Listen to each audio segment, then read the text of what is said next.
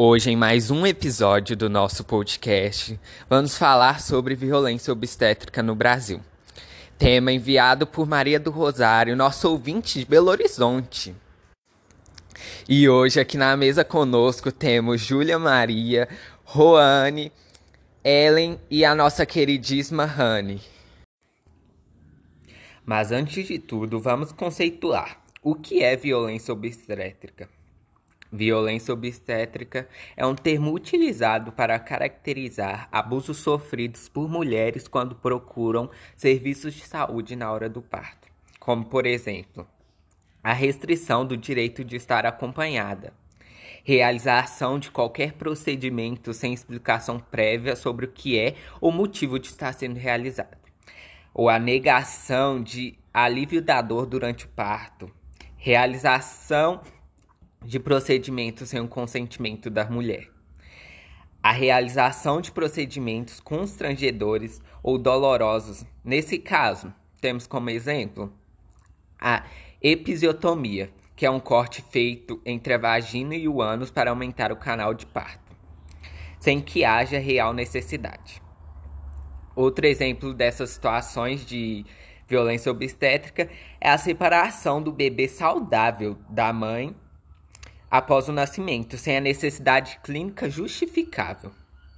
Sem contar as ameaças ou piadas e frases desrespeitosas.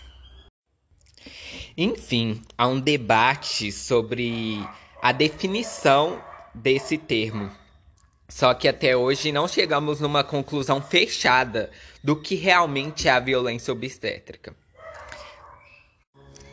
É importante notar que o termo violência obstétrica não se refere apenas ao trabalho de profissionais de saúde, mas também a falhas estruturais de hospitais, clínicas e do sistema de saúde como um todo. Agora tem a honra de passar a palavra para minha queridíssima amiga Júlia, que vai falar um pouquinho sobre como a justiça trata esses casos de violência obstétrica. Oi, meu nome é Júlia e eu vou falar sobre a situação jurídica da violência obstétrica no Brasil. E mesmo a violência obstétrica sendo muito maior e muito mais comum do que se é falado nas grandes mídias, não existe nenhuma legislação federal específica contra esse tipo de violência. O que existem são projetos de leis estaduais e municipais que buscam resolver esse problema. No ano de 2018, por exemplo, o antigo governador de Minas Gerais, Fernando Pimentel, sancionou uma lei baseado num projeto de lei da deputada Geisa Teixeira do ano de 2017, que garante o atendimento humanizado à gestante, à parturiente e à mulher em situação de abortamento. Com o projeto de lei, ficam condenadas quaisquer práticas que restringam os direitos garantidos por lei às gestantes, tais como utilizar termos depreciativos para se referir ao parto, ignorar as demandas da mulher, recusar atendimento, impedir a presença de acompanhante durante o pré-parto, o parto, o puerpério e em situações de abortamento, impedir que a mulher se comunique com pessoas externas, deixar de aplicar quando requerido anestesia e ou medicamentos não farmacológicos. Fica proibido também com esse projeto de lei o impedimento do contato da criança com a mãe logo após o parto ou alojamento conjunto. O projeto de lei abrange também as mulheres em pena privativa de liberdade. A lei prevê que a gestante não deve ser mantida algemada durante o trabalho de parto e durante o parto. Ela prevê também que durante o atendimento pré-natal a gestante seja informada dos riscos e dos benefícios das diversas práticas durante o trabalho de parto, da possibilidade de um acompanhante, das estratégias e dos métodos para controle da dor, dos diferentes estágios de parto e do direito gratuito à realização de ligadura de trompas em hospitais públicos e conveniados do SUS caso seja de interesse da gestante. Como vimos então, a situação jurídica da violência obstétrica no Brasil não é uma das melhores. A lei não respalda o direito das gestantes, que muitas vezes se tornam vítimas de uma violência da qual nem sequer têm consciência. Depois dessa fala contundente da Júlia, eu passo a palavra para a Roane, que vai colocar em estatísticas esses casos de violência obstétrica no Brasil. O alcance da violência. Vários dos problemas no Brasil ocorrem por tradição. Muitos hospitais persistem em práticas antiquadas. 25% das brasileiras que deram à luz afirmam ter sido desrespeitadas na gestação ou no parto.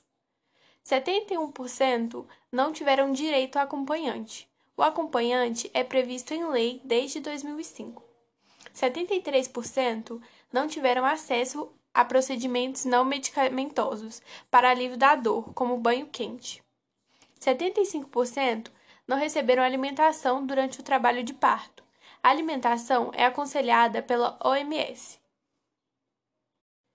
Trabalho de parto. A OMS recomenda o parto mais natural possível, mas intervenções desnecessárias são comuns no Brasil. 36% receberam a substância oxitocina para acelerar o parto. A prática deveria ser exceção. 39% informam que as membranas, membranas que envolvem o feto foram rompidas para acelerar o parto. E 75% receberam um catéter venoso para administrar fluidos. A prática não deveria ser norma. 11,6% tiveram a negação do contato pele a pele no primeiro instante. 10% tiveram a manobra de Klisteler. 14,3% tiveram negação de algésico. 15,2% tiveram exame de toque em excesso. 18,8% episiotomia e 15,2% tiveram a violência verbal e a violência obstétrica entre mulheres negras é 20% maior do que com mulheres brancas. Agora, a Ranieja vai falar um pouco mais sobre o assunto. Olá, meu nome é Ranieja e vou falar sobre violência obstétrica. A violência obstétrica pode ser identificada por meio de abusos, maus tratos e desrespeitos sofridos por mulheres no parto. Algumas das formas podem ser agressão física ou procedimentos realizados sem conscientização da paciente. Uma das formas de prevenção é a gestante estar ciente de seus direitos e deveres, de saber que não pode ser desrespeitada e que não precisa aceitar sugestões do médico que não pareçam racionais. Em casos de acontecimentos desse tipo, a mulher pode fazer denúncias no Ministério Público Federal pela internet podendo processar o médico ou o hospital. Agora eu passo a palavra para Ellen, que vai entrevistar uma convidada especial que já passou por abusos durante o parto. Oi, meu nome é Ellen Alves e eu trouxe a minha irmã, Priscila, que já sofreu violência obstétrica, para exemplificar um pouco mais sobre o assunto. Oi, meu nome é Priscila, tenho 28 anos. Priscila, quando e como ocorreu a violência obstétrica com você? ocorreu há três anos atrás. É, eu estava assustada e com o agravamento da minha pressão, eu tinha muito medo. Tudo era muito novo para mim. Quando eu e meu marido resolvemos ter um filho, eu procurei um convênio médico para ser mais confortável naquele momento. Como eu já havia sofrido um aborto, eu estava fragilizada e queria ser o mais bem atendida possível.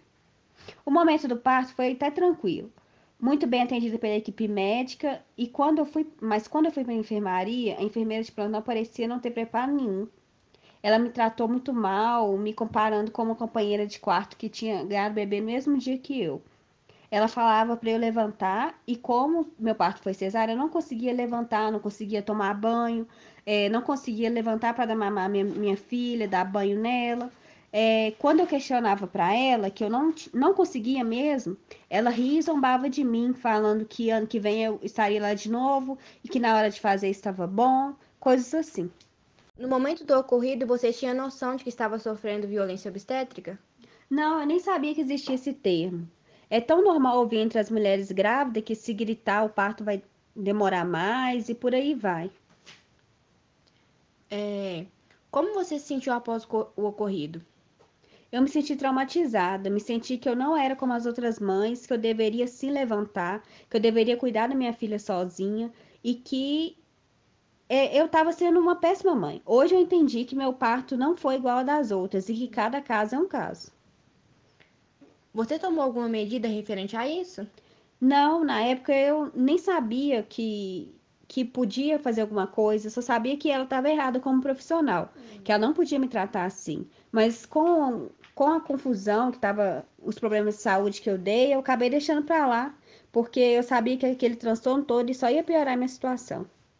Se isso acontecer atualmente e você ciente do que é a violência obstétrica, você teria tomado uma atitude diferente? Ah, sim, hoje em dia é claro. Eu tinha procurado meus direitos, tinha procurado um advogado. Eu não deixaria barato, não. Independente de ser convênio ou não, eu acho que a pessoa tem que ter o respeito, tem que saber como tratar uma pessoa, principalmente uma mulher grávida, fragilizada, que acabou de ser mãe. Priscila, obrigada pela sua participação. Somente em 2019, o termo violência obstétrica foi legitimado pelo Ministério da Saúde.